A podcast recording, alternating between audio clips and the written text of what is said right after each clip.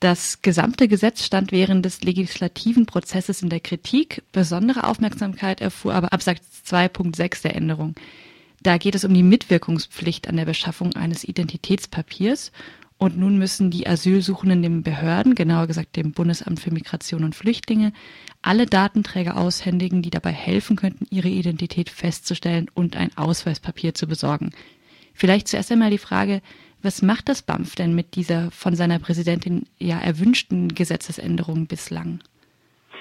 Ähm, das ist die Frage danach, wie es in der Praxis aussieht und äh, das können wir noch nicht sagen, weil es gibt noch keine öffentlich verfügbaren Informationen darüber, weil aktiviert oder in Kraft gesetzt ist das Gesetz ähm, zur besseren Durchsetzung der Ausreisepflicht, wie es doch heißt, ähm, erst Ende Juli 2017. Ähm, wir befürchten aber, dass es nicht in Einzelfällen angewendet wird, sondern dass es einfach der Standardfall ist, dass wenn Menschen ähm, nach Deutschland kommen, nach einer Flucht, äh, all ihre Datenträger ausgelesen werden.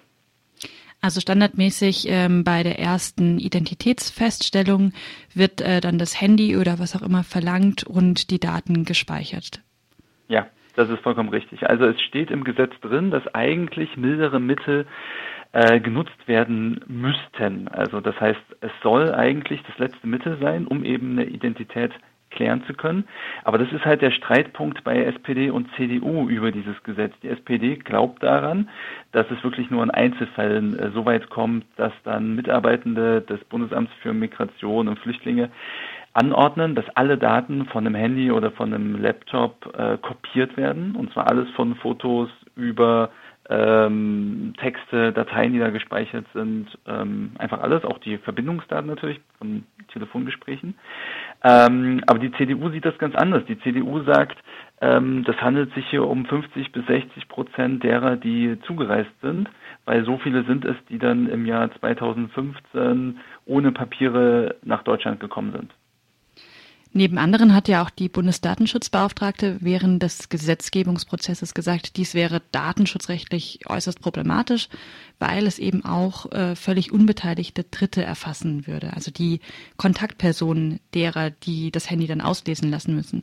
Werden hier irgendwelche Vorkehrungen getroffen, um solch eine Erfassung zu vermeiden und damit ja die eigene Bundesdatenschutzbeauftragte ähm, zu äh, anzuerkennen in ihrer Einschätzung? Äh, nein, also dieses Gesetz ermöglicht das Abfassen aller Daten und das betrifft natürlich dann auch alle Menschen, die irgendwie in diesen Daten auftauchen. Also zum Beispiel äh, Leute, die hier Integrationshilfe leisten oder einen Sprachkurs geben oder Leute, die bei Asyl-NGOs dafür sorgen, dass den Menschen äh, Kleidung zukommt oder eben eine Wohnung äh, vermittelt wird.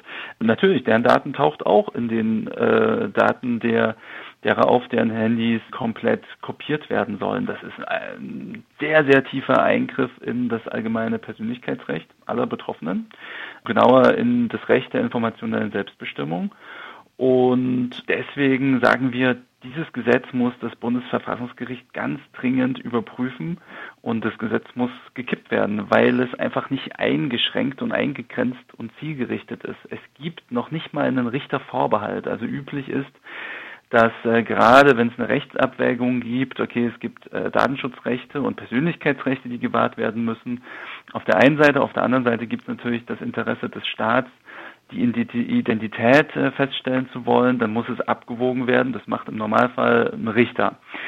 Diesen Richtervorbehalt äh, gibt es in dem Gesetz nicht. Es gibt einzig und allein die Anforderung, dass nur Volljuristinnen die Daten auswerten dürfen. Aber die Anweisung zum kompletten Kopieren aller Daten, das können auch äh, Sachbearbeiterinnen des Bundesamts für Migration und Flüchtlinge machen.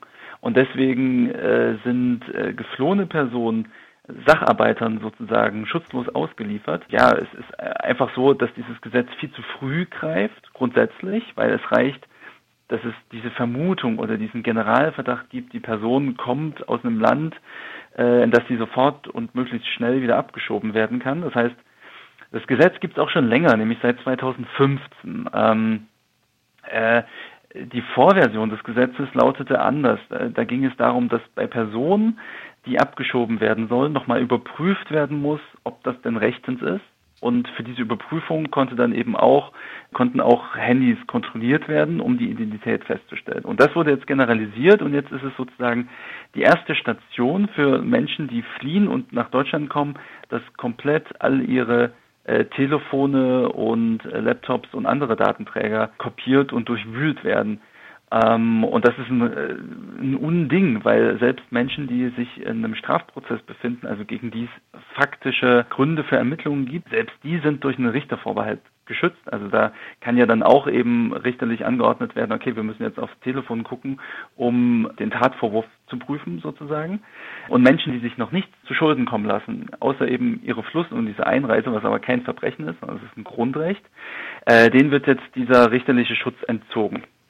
Das heißt, es gibt im Grunde doppelte Rechtsstandards für Inländerinnen und Ausländerinnen, also für Menschen, die in Deutschland leben und, eine, ein Aufenthaltsrecht haben und Leute, die dazukommen und erst einmal nicht mit einem Unschulds, mit einer Unschuldsvermutung konfrontiert sind, sondern mit einem Generalverdacht.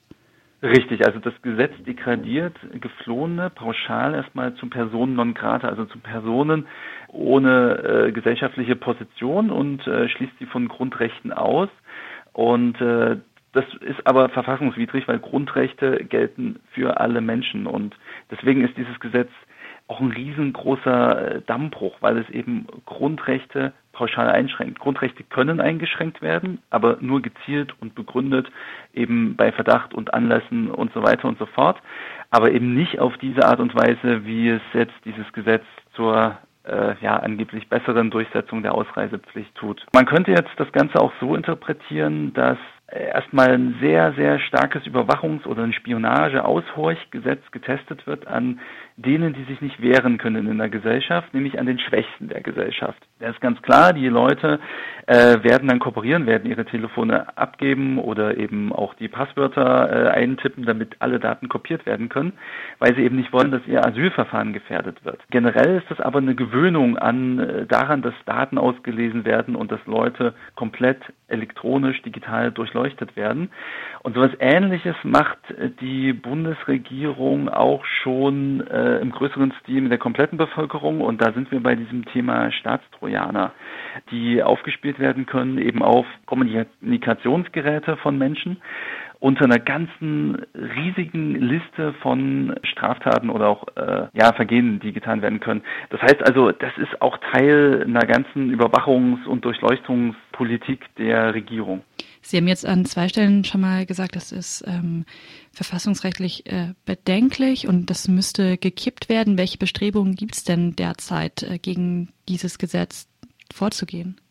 Leider ist mir nicht bekannt, dass es in Deutschland gerade eine Verfassungsbeschwerde gegen das Gesetz gibt. Äh, es gibt natürlich einschlägige NGOs, die das machen könnten. Aber mir ist nicht bekannt, dass das passiert, aber es müsste dringend passieren. Jetzt hat sich die Präsidentin des Bundesamts für Migration und Flüchtlinge ja bereits im März geäußert und gesagt, das Auslesen der Datenträger sei auch für die Feststellung von Fluchtgründen wünschenswert. Das ist nun explizit äh, in Paragraph 15a nicht erlaubt. Wie einfach ist denn aber Ihrer Einschätzung nach eine Trennung von Identitätsfeststellung und Fluchtgründen in der Praxis dann tatsächlich beim Auslesen?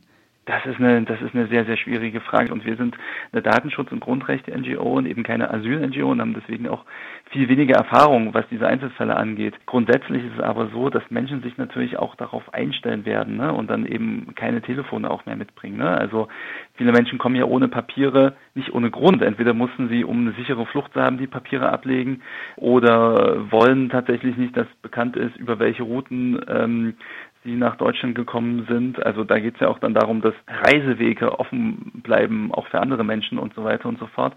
Das heißt, wenn das passiert, passiert natürlich auch als nächster Schritt, dass die Leute ihre Telefone und alle möglichen Datenträger einfach nicht mehr mitbringen. Langfristig wird das Problem, um das es geht, auch einfach überhaupt nicht gelöst.